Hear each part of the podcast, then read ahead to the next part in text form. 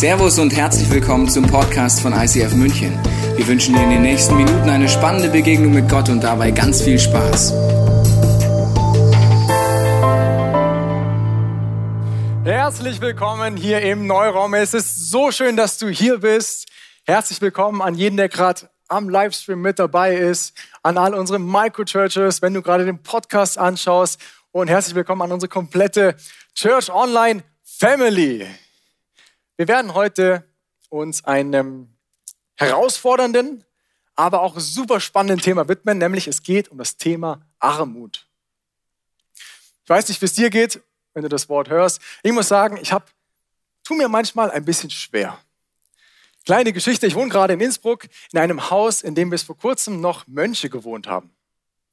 Jetzt sind die Mönche ausgezogen, wir als Vierer-Studenten-WG eingezogen. Das Problem ist, die Leute um uns herum wissen das noch nicht. Das heißt, manchmal werde ich äh, fälschlicherweise vor unserer Haustür angesprochen und für ein Mönch gehalten, obwohl ich jetzt meiner Meinung nach nicht wie ein Mönch aussehe. Und eines Tages kam ein Mann, ein arbeitssuchender Mann aus Rumänien zu uns. Er hat geklingelt, weil er schon öfters früher dort geklingelt hat und um Kleidung gebeten hat und hat auch dieses Mal geklingelt und mich gefragt, ob ich für ihn Kleidung habe. Ich habe ihm dann versucht zu erklären, dass es sich hier um ein Missverständnis handelt, dass ich selber äh, gerade als Student mit einem kleinen Koffer nach Innsbruck angereist bin, nur zwei Jeans, zwei Pullis und zwei T-Shirts eingepackt habe und selber sehr wenig zum Anziehen habe und ihn dann mit einem sehr schlechten Gewissen wieder nach Hause geschickt habe. Ich weiß nicht, wie es dir geht, ob du schon mal in einer ähnlichen Situation warst. Ich habe mir in dem Moment gedacht, hey, was ist eigentlich ein cooler Umgang? Was kann ich eigentlich tun? Und ich freue mich an dieser Stelle, einen großen Mann begrüßen zu dürfen mit einem noch größeren Herzen. Sein Name ist Rob Zillmann.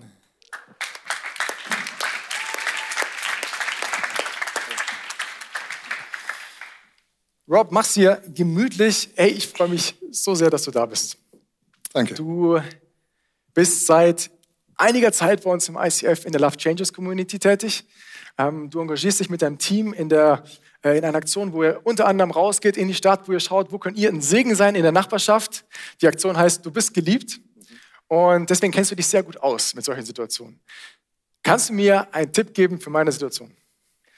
Ja, gerne. Also erstmal vielen Dank. Es gibt zumindest in München und in den äh, meisten Großstädten in Deutschland sogenannte Kleiderkammern ähm, die umsonst Kleider an Obdachlose, an Bedürftige ausgeben.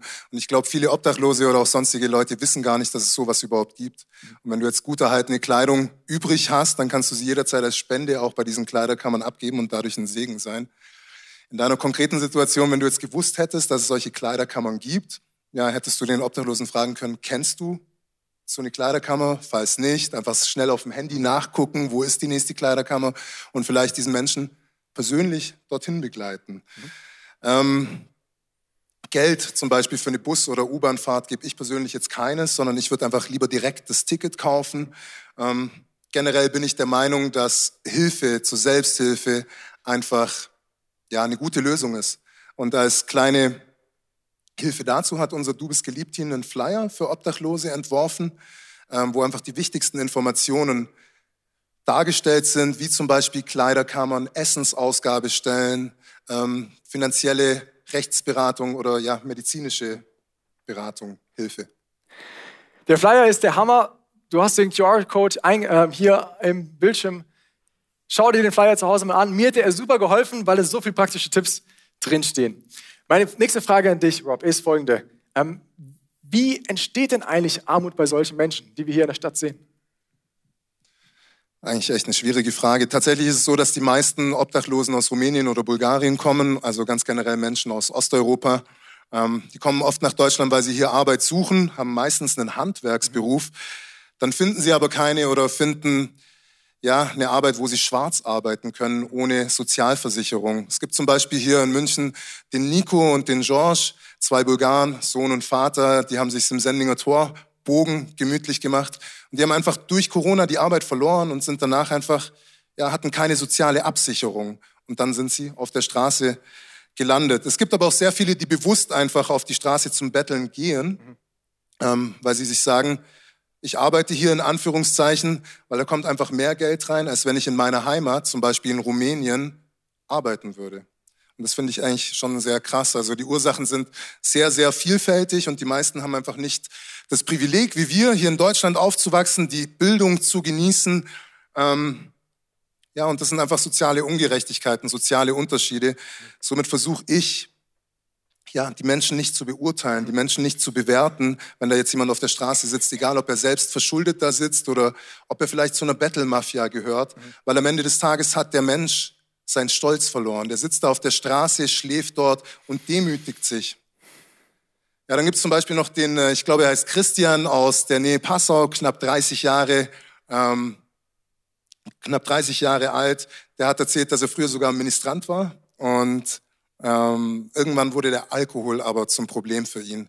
Ein Elternteil ist gestorben und er hat einfach den sozialen Halt verloren. Er hat sich dann auch sozial, ähm, wie soll man sagen, von seinem sozialen Umfeld im Stich gelassen gefühlt und hat dann irgendwann selbst seine Hoffnung verloren und hat sich dazu entschieden, auf der Straße zu leben.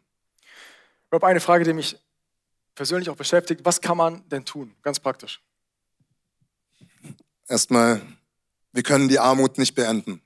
Das ist Fakt. Wir als Du bist geliebt Team hier im ICF München gehen eben einmal im Monat raus und ähm, bringen den Menschen Essen und Trinken. Und es dient ganz oft einfach als Türöffner für ein Gespräch. Wir setzen uns zu den Leuten auf dem Boden, also auf Augenhöhe, einfach wirklich auf die Straße und hören einfach nur zu. Wenn sich die Gelegenheit ergibt, mega. Ich erzähle voll gerne von Jesus, aber wichtiger ist einfach zuzuhören. Mhm. Ähm, Dadurch erfährt man einfach so viel über die Menschen, über sein Schicksal und kann dann entsprechend helfen. Eigentlich so, wie wir letzte Woche gehört haben, gelernt haben. Listen, learn and love. Und wenn jetzt irgendjemand, wenn du einfach Bock hast, mal dabei zu sein, ja, jeden letzten Sonntag im Monat gehen wir raus. Du musst nicht alleine auf die Straßen gehen. Wir gehen immer mindestens im Zweierteam raus und begegnen eben einfach Menschen. Wir erleben so schöne Momente, die uns selbst verändern, Momente, die die anderen Menschen verändern, Momente, in denen wir ja, vielleicht einfach helfen können, dass jemand Jesus näher kennenlernt. Also wenn es dich einfach interessiert, da mal dabei zu sein, abonniere gerne den Love Changes Channel für weitere Informationen. Rob, vielen, vielen Dank. Dieser Applaus ist für dich und dein Team, für jeden Mitarbeiter, der das möglich macht.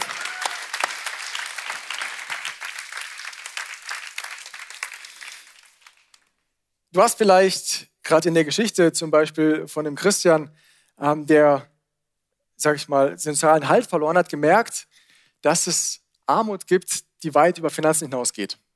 Armut bedeutet erstmal ein Mangel. Und es kann aber ganz vieles sein.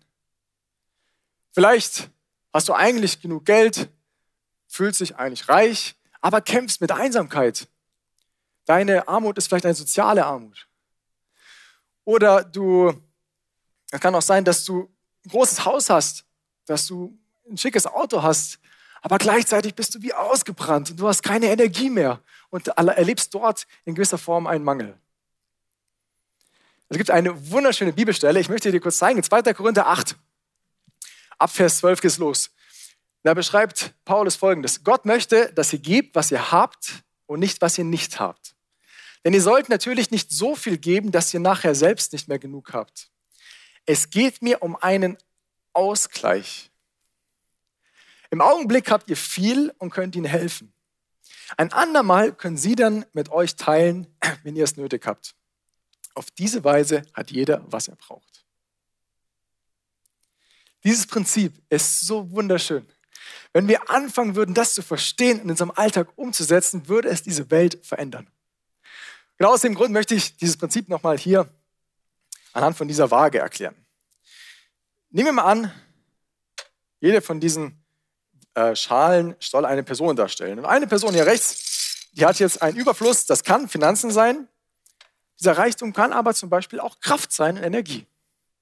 Es kann zum Beispiel sein, dass du nicht viel Geld hast oder ja, gerade Student bist und arm bist, aber du hast viel Energie.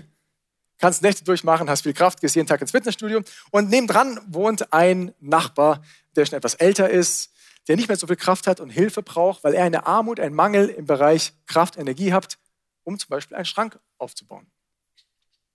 Jetzt bietest du ihm seine Hilfe an, gibst etwas aus deinem Reichtum und hilfst ihm, indem du deine Kraft einsetzt und dafür ein Segen für diesen Mann bist. nachdem ihr gemeinsam den Schrank aufgebaut habt, setzt euch noch zusammen, trinkt einen Kaffee und während er so erzählt und ihr euch über verschiedene Themen unterhält, vielleicht Beziehungen, vielleicht auch Karriere und so weiter, merkst du, dieser Mann hat einen anderen Reichtum. Nämlich nicht nur Kraft, also Kraft hast du, sondern Weisheit. Weisheit, in dem Fall jetzt hier dargestellt von dem blauen Stein. Und als er so erzählt, gibt er etwas von seinem Reichtum ab an dich. Und das ist dieses schöne Prinzip, was ich, wo ich dich ermutigen möchte, es einfach mal auszuprobieren, weil es über so viele Themenbereiche geht. Es kann sein, dass du vielleicht gerade viel Zeit hast und deswegen eine junge Familie unterstützen kannst, die einen Mangel an Zeit haben und ihre, auf ihre Kinder mal aufpassen kannst, dass sie mal einen Datingabend haben. Oder vielleicht ähm, bist du heute glücklich, du bist voll mit Freude und kannst einen anderen Menschen, der gerade eine Armut hat, im Bereich ermutigen und motivieren. Und vielleicht nur eine Woche später ist genau andersrum, dass es dir schlecht geht, aber diese Person dich wieder ermutigen kann. Das heißt, die Frage am Ende ist, wo hast du ein Reichtum? Wo hast du eine Fülle und kannst anderen Menschen in ihrem Mangel begegnen? Im ersten Teil ging es bisher um Nöte und Armut in unserem Umfeld, vielleicht sogar in unserer eigenen Stadt. Jetzt im zweiten Teil wird es herausfordernder, weil es um Nöte geht, um Armut, die wir nicht unbedingt sehen, die vielleicht Menschen, die in einem anderen Land wohnen und wir trotzdem auf sie Einfluss haben. Ich freue mich sehr, an dieser Stelle eine junge Frau begrüßen zu dürfen. Sie hat ein großes Herz, sie liebt Jesus und gleichzeitig hat sie ein großes Herz für das Thema soziale Gerechtigkeit. Herzlich willkommen hier im ICF, liebe Sarah Marie.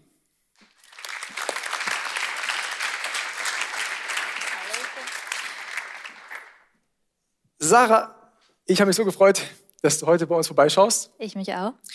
Du engagierst dich unter anderem in einer Organisation zum Thema ähm, soziale Gerechtigkeit oder Ungerechtigkeit. Und gleichzeitig bist du aber dem einen oder anderen hier schon bekannt für deine Poetry-Kunst. Ich muss zugeben, ich habe im Thema Gedicht nicht so gute Erfahrungen gemacht. Gedichtinterpretation in der Schule, das war so ein bisschen meine Armut. Und äh, muss aber sagen, deine Gedichte sind wahnsinnig. Ich bin, staune äh, über deine Kreativität, über deine Kunst und würde dich am Anfang fragen, warum Gedichte? Ja, warum Gedichte? Ich weiß es selber nicht genau. Also es kam, es hat mich gefunden sozusagen. Ich denke, Gott hat mir das irgendwie geschenkt. Ähm, was immer ich denke, was immer ich erlebe, ähm, verarbeite ich in dieser Form. Es kommt raus in kleinen Zeilen und ähm, ja, damit teile ich so ein bisschen mein Herz und das jetzt auch schon seit echt langer Zeit. Wir haben gleich das Privileg, eins deiner Gedichte zum Thema soziale Ungerechtigkeit zu hören wo du genau dein Herz teilst. Und ich würde vorher gerne die Gelegenheit nutzen, dass wir gemeinsam uns drei Stellen anschauen, weil wir sehr viel, glaube ich, daraus lernen können. Ich fange mal an die, mit, der ersten, mit den ersten Zeilen und würde mich super freuen, wenn du dann ein, zwei Gedanken dazu teilen kannst. Okay. Deine Hände nähen, was ich trage. Sie ernten, was ich esse. Sie bauen, was ich nutze und sie zittern voller Schwäche. Ja, weil dann übernehme ich mal ein bisschen die Analyse für dich. Also das ist praktisch die Einleitung in das Thema. Ich habe mich vor diesem Text auch durch meine Arbeit eben ähm, sehr tief auseinandergesetzt mit dem Thema Arbeitssklaverei ganz konkret. Also wir haben heutzutage ähm, 40 Millionen Menschen, die weltweit immer noch in moderner Sklaverei leben. Das heißt, wir ein Eigentum von jemandem anderen behandelt werden. Und gleichzeitig gibt es auch Menschen, da kann man jetzt nicht von moderner Sklaverei sprechen, aber wir haben einfach sehr, sehr schlechte Arbeitsbedingungen in vielen Feldern, die dann in Form von Produkten Produkten zu uns nach Deutschland kommt. Also du nähst das, was ich trage, meine Kleidung ist davon betroffen, das Handy ist davon betroffen, sämtliche Technik, aber auch im Supermarkt Kaffee und Schokolade. Und ja, da sage ich sozusagen, ich muss mir erstmal bewusst machen, all das, was ich habe, wurde von jemandem für mich gemacht. Ich muss hier an der Stelle zugeben, dass das eine Predigt in erster Linie auch für mich ist. Ich bin ähm, kein großes Vorbild was Nachhaltigkeit angeht, noch nicht, aber ich habe beim Bibellesen mich inspirieren lassen und gemerkt, bei diversen Stellen, dass bei mir noch Luft nach oben ist. Und eine so eine Bibelstelle habe ich dir mitgebracht, die ist in Malachi 3, Vers 5. Da steht, ich, der Herr, der allmächtige Gott, kündige euch an, ich komme zum Gericht und mache kurzen Prozess. Und jetzt sagt er, mit wem allem? Mit den Zauberern und Ehebrechern, mit allen, die Meineide schwören und die ihre Arbeiter um den gerechten Lohn bringen und die Witwen und Waisen und Ausländer unterdrücken. In anderen Worten, Gott wünscht sich, dass wenn jemand für uns arbeitet, ein Produkt für uns herstellt, sei es Schuh, Handy, was auch immer, dass diese Person auch einen gerechten Lohn bekommt. Und die Herausforderung ist, dass ich zumindest oft dazu neige, mir zu wünschen, einen möglichst günstigen Preis für das Produkt zu bezahlen. Die Folge ist, dass vor Ort, wo auch immer dieses Produkt hergestellt, ein großer Preisdruck entsteht. Dadurch entstehen unmenschliche Arbeitsbedingungen und am Ende verdienen die Menschen so wenig, dass sie durch diesen Konsum von uns in Armut landen. Das sieht man jetzt nicht unbedingt, das ist einem nicht immer so bewusst, aber ganz konkret würde es bedeuten, dass jedes Mal, wenn ich im Supermarkt stehe, ich eine Entscheidung treffen kann, kaufe ich ein Produkt, wo die andere Person, die es hergestellt hat, einen gerechten Lohn bekommt oder eben nicht. Du kennst vielleicht die Zigarettenschachteln mit diesen Bildern, die vor Auswirkungen waren. Das ist ja ein Beispiel von so einem Foto. Und wir haben uns bei der Vorbereitung überlegt, dass man eigentlich das Gleiche auch bei anderen Produkten machen müsste. Wenn du zum Beispiel ein Kleid für 6,99 Euro im Internet kaufst, dann kannst du stark davon ausgehen, dass eine andere Person eben, in dem Fall jetzt hier ein junger Arbeiter in einem anderen Land, den Preis dafür gezahlt hat. Oder das nächste Bild, wenn wir für 1,99 Euro immer das günstigste Fleisch kaufen, was es nur gibt, dann müssen wir davon, damit rechnen, dass sehr wahrscheinlich irgendwo ein Tier oder ein Mensch dafür ebenfalls den Preis gezahlt hat. Letztes Beispiel, Technologie. Wenn wir immer nach den günstigsten Produkten Ausschau halten, und nicht bereit sind, einen gerechten Preis zu zahlen, dann bedeutet das, dass irgendwo anders, vielleicht in China zum Beispiel, jemand den Preis für dich zahlt. Sarah, wir schauen noch mal rein in dein Gedicht, in die zweite Stelle. Und zwar schreibst du folgende Zeilen. Du baust zusammen, was ich nutze, und ich will es sofort zerbrechen. Die goldenen Ketten meines Lebens legen dein Leben in Ketten. Ja, das sagt eigentlich genau das, was du gerade auch gesagt hast. Unser Wohlstand baut auf den Schultern anderer und nichts ist umsonst, sondern jemand zahlt dafür. Und äh, Deutschland ist tatsächlich drittgrößter Importeur von Risikoprodukten, was ähm, solche Produkte aus moderner Sklaverei angeht. Und während ich dieses Gedicht geschrieben habe, also ihr müsst euch vorstellen, so ich sitze irgendwo auf einer Couch, ich schreibe meine Gedichte ganz unromantisch in meiner Notizen-App in meinem Handy und ich schreibe darüber, wie ätzend ich das finde, dass es so schlechte Verhältnisse gibt und da muss man doch mal was tun und im gleichen Moment merke ich halt, Moment mal, was hast du gelernt? So, die Menschen erstellen Technologie. Du schreibst es gerade an deinem Handy, du hältst das Problem in deinen Händen. Die äh, machen deine Kleidung, die du gerade trägst. Nichts davon ist fair gehandelt. Die haben den Kaffee für dich zubereitet, bei dem ich nicht auf ein Fairtrade-Logo geachtet habe. Und ich sitze und merke, ich bin das Problem, über das ich gerade schreibe. Und dieser Frust, der da in mich hochkommt, kommt so ein bisschen, in mir hochkommt, kommt so ein bisschen in diesen Zeilen raus. Ich will sofort zerbrechen. Ich will mein Handy am liebsten gegen die nächste Wand schleudern. Aber ich weiß, auch das wird erstmal nichts ändern. Ob ich mein Handy zerschlage oder nicht, ist egal, weil das Problem ein viel, viel größeres ist. Hm. Ja, das steckt da drinnen. Jesus hat gesagt, liebe deinen Nächsten wie dich selbst. Und Jens hat uns vor zwei Wochen herausgefordert, mal darüber nachzudenken, wer ist eigentlich dieser Nächste? Also vor vielen, vielen Jahren war das vielleicht der Bauer oder der Schuster in deinem Dorf. Heute ist es aber vielleicht der Plantagenarbeiter irgendwo in Afrika. Und genau hier ist die zweite Herausforderung, nämlich ebenfalls ein Mechanismus, auf den wir Auswirkungen haben und der aber Konsequenzen hat für die Arbeit von anderen Menschen, auch wenn wir es vielleicht nicht unbedingt sehen. Ich habe gerade schon gesagt, dass ein Punkt ist, dass wir sehr wenig Geld für die Produkte zahlen wollen. Gleichzeitig wollen wir aber nicht nur so wenig zahlen, sondern wollen auch sehr viele Produkte. Und jedes einzelne Produkt, egal ob es ein Handy ist, ob es Kleidung ist, ob es Auto ist und so weiter, erzeugt natürlich durch den kompletten Lieferprozess, durch den Herstellungsprozess große Mengen an Treibhausgasen. Und diese Treibhausgase führen zu einer globalen Erwärmung. Ich persönlich finde es schwer, sich vorzustellen, dass wir Menschen Einfluss haben können auf so etwas wie Klima, dass wir so etwas wie Klima oder ein Ökosystem sogar verändern können. Deswegen ganz kleines Beispiel von einem See. Ein bisschen Abwasser schadet einem See nicht. Wenn es aber viel Abwasser wird, irgendwann fängt an, dieser See, der auch ein Ökosystem ist, an zu kippen. Das heißt, Fische sterben und theoretisch auch Menschen, die das trinken, würden sterben. Und das Prinzip, was für ein kleines Ökosystem wie ein See gilt, was Abwasser mit Wasser macht, gilt genauso für Abluft und Atmosphäre. In Deutschland erleben wir so kleine Auswirkungen der globalen Erwärmung aktuell, vielleicht mit einer Überschwemmung, vielleicht auch, dass wir mal ein paar Tage über 35 Grad haben. Herausfordernder ist es aber in Ländern wie zum Beispiel im globalen Süden, zum Beispiel in diversen Ländern in Afrika. Dort sind die Auswirkungen so verheerend, dass ganze Dürren entstehen, ganze Ernten ausfallen und die Menschen dort in die Armut getrieben werden. Experten haben berechnet, dass wir, wenn wir so weiterleben, aufgrund unseres hohen Konsums hier im Norden, in den nächsten 30 Jahren bis zu 1,2 Milliarden Menschen in Armut enden werden, dass sie nicht mehr dort leben können. Und die gute Nachricht ist aber, dass wenn wir verstehen und sehen, dass wir Teil von der Ursache sind, dass wir dann auch sehen, wie wir Teil von der Lösung sein können. Und genau das ist auch ein Part von deinem Ende, Sarah. Ich lese den dritten, letzten Teil vor.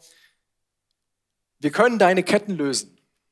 Schließen sie nacheinander auf, wenn wir heute gemeinsam sagen, das nehmen wir so nicht mehr in Kauf. Ja, also es wäre für mich sehr unbefriedigend gewesen, so einen Text zu schreiben und dann am Tiefpunkt praktisch zu enden, weil so ist es ja nicht so. Wir haben Optionen, wir haben Möglichkeiten, das Ding zum Besseren zu wenden. Und ähm, gerade in der heutigen Zeit, in der wir leben, wir können das Internet nicht nur benutzen, um irgendwie viel und schlecht zu kaufen, sondern wir können es nutzen, um viel und gut zu kaufen. Es gibt viele Label heutzutage, die ihre Lieferketten offenlegen, die auf gute Arbeitsbedingungen äh, achten, ihre Arbeiter fair bezahlen. Es gibt in Supermärkten Schokolade und Kaffee, der fair gehandelt ist und wo die Marken ja wirklich auch dahinter stehen, dass sie faire Löhne zahlen wollen. Und das ist dann vielleicht mal teurer, aber das ist eben, wo wir ansetzen können. Wir können mit unserem Kaufverhalten ein Signal setzen. Wir können sagen, signalisieren, ich möchte fair kaufen und dann muss auch mehr fair produziert werden, weil die Nachfrage auf der einen Seite abnimmt und auf der anderen eben steigt. Und genau das können wir bewirken im Kleinen und irgendwann dann auch im Großen, weil jeder durch sein Verhalten die Menschen um sich herum, da glaube ich wirklich dran, auch zu besserem Verhalten inspiriert. Das heißt, jemand beobachtet dich und wird es dir das nächste Mal vielleicht ähnlich tun. In Galater 5, 25 äh, steht folgender Vers, wenn wir jetzt durch den Heiligen Geist leben, dann sollten wir auch alle Bereiche unseres Lebens von ihm bestimmen lassen. Alle Bereiche heißt auch Bereich Shopping und Einkaufen. Ich möchte dich einfach ermutigen, zum Beispiel beim nächsten Mal im Supermarkt einfach kurz innezuhalten und zu überlegen, Heiliger Geist, führ du mich heute mal beim Einkauf.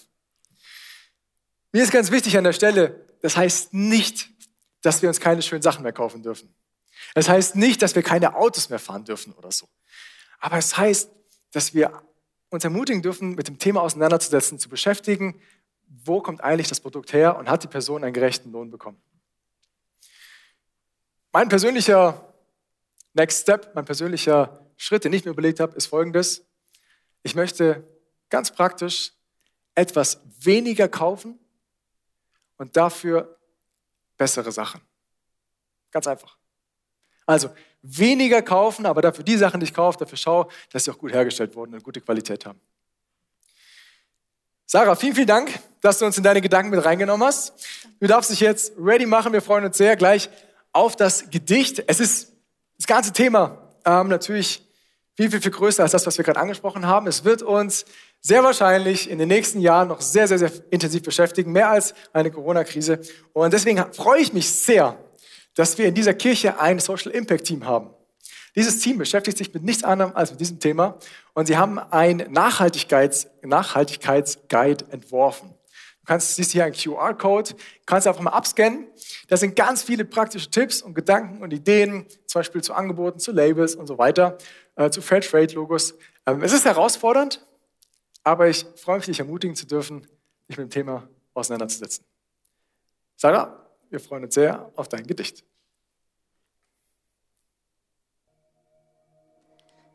Deine Hände nähen, was ich trage. Sie ernten, was ich esse. Sie bauen, was ich nutze. Und sie zittern voller Schwäche.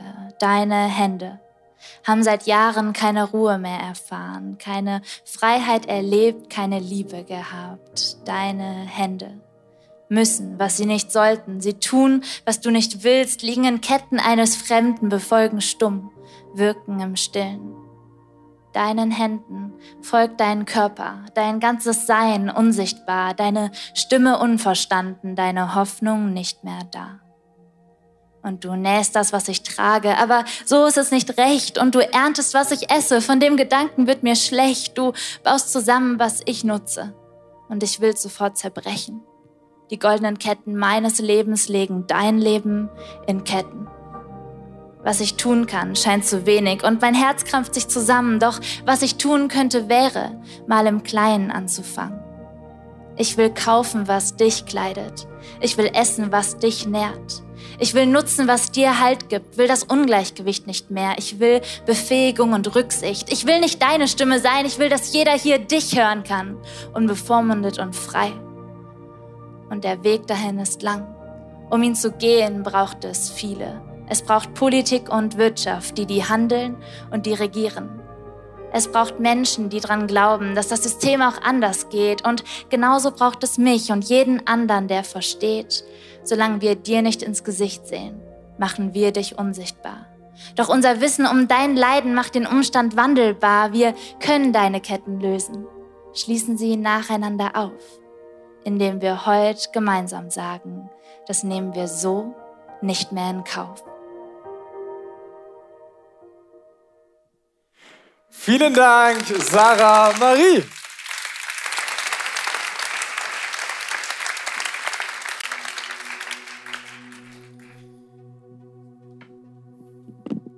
Vielleicht geht es dir am Ende der Predigt so, dass du sagst, hey, ich würde so gerne mehr für Produkte bezahlen, Menschen einen gerechten Lohn zahlen, aber ich habe selber nicht besonders viel. Vielleicht sagst du, hey, ich würde so gerne den Menschen in verschiedenen Arten von Armut, Einsamkeit etc. unterstützen, aber ich gehe selber gerade durch eine schwere Zeit durch. Deswegen möchte ich mit einer ebenso wunderschönen Bibelstelle aus 2. Korinther 8 enden. Paulus beschreibt hier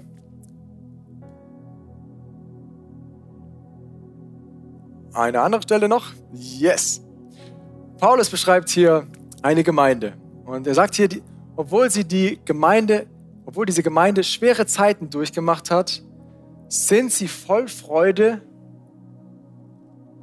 und haben trotz ihrer Armut viele gegeben. Also das sind Christen, die machen eine schwere Zeit durch und trotzdem leben sie so in einer Fülle.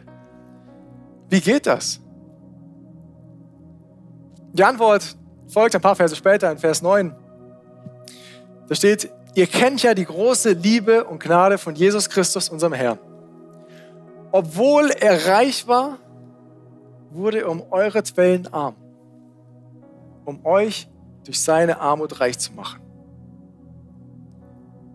Warum hat er das gemacht? Wenn du Jesus noch nicht kennst, hier die kurze Zusammenfassung. Gottes Sohn hatte im Himmel alles, was er hatte allen Reichtum, den du dir vorstellen kannst. Als er auf die Erde gekommen ist, hat er alles aufgegeben. Er ist bettelarm in einer Krippe geboren. 33 Jahre später ist er am Kreuz stellvertretend für alle unsere Sünden gestorben. Wieder bettelarm. Warum hat er das gemacht? Weil er dich so krass liebt. Damit du spätestens im Himmel diesen Reichtum bekommen kannst, obwohl du und ich wir es eigentlich gar nicht verdient haben. In Römer steht folgendes: denn der Geist Gottes selbst bestätigt uns tief im Herzen, dass wir Gottes Kinder sind. Und als seine Kinder sind wir auch Miterben an seinem Reichtum. Denn alles, alles, was Gott seinem Sohn Christus gibt, gehört auch uns. Wenn wir ein bisschen anfangen oder wenn ich mehr verstehen würde, was es bedeutet, dass Gott uns all diesen Reichtum geschenkt hat, dann würde plötzlich all diese Gier, dieser Geiz in meinem Herzen verschwinden, weil das ist oft der Grund, weshalb ich so wenig Geld ausgeben möchte für Produkte. Und wenn ich verstehen würde, was es bedeutet, dass, was am Kreuz passiert ist, wie sehr Gott mich lieben muss, dann würde ich nicht mehr all diese Produkte kaufen, wodurch ich sehr oft versuche, mir Wert und Bedeutung zu geben, jemand Bedeutendes zu sein, der schicke Sachen hat, was oft der Grund ist für den hohen Konsum. Ich möchte am Ende, am Ende beten, genau für diese Erkenntnis, weil Christsein bedeutet nicht, dass ich mich jetzt um arme Menschen kümmern muss, damit Gott mich liebt, sondern andersrum. Indem ich verstehe, wie krass Gott mich liebt, weil, das, weil, weil er das am Kreuz gemacht hat, ich plötzlich verstehe, welchen Reichtum er mir geschenkt hat und in welcher Fülle ich bereits lebe.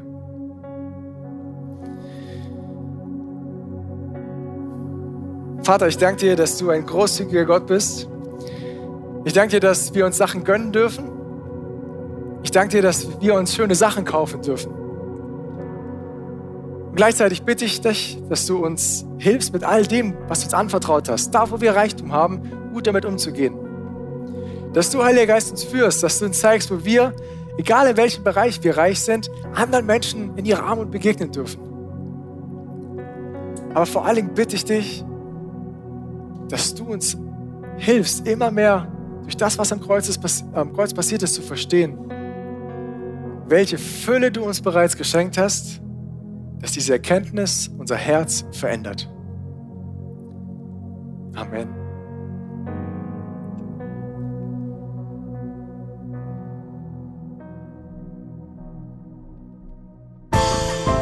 Wir hoffen, dass dir diese Predigt weitergeholfen hat. Wenn du Fragen hast, kannst du gerne an info at icf-moenchen.de mailen und weitere Informationen findest du auf unserer Homepage unter www.icf-moenchen.de.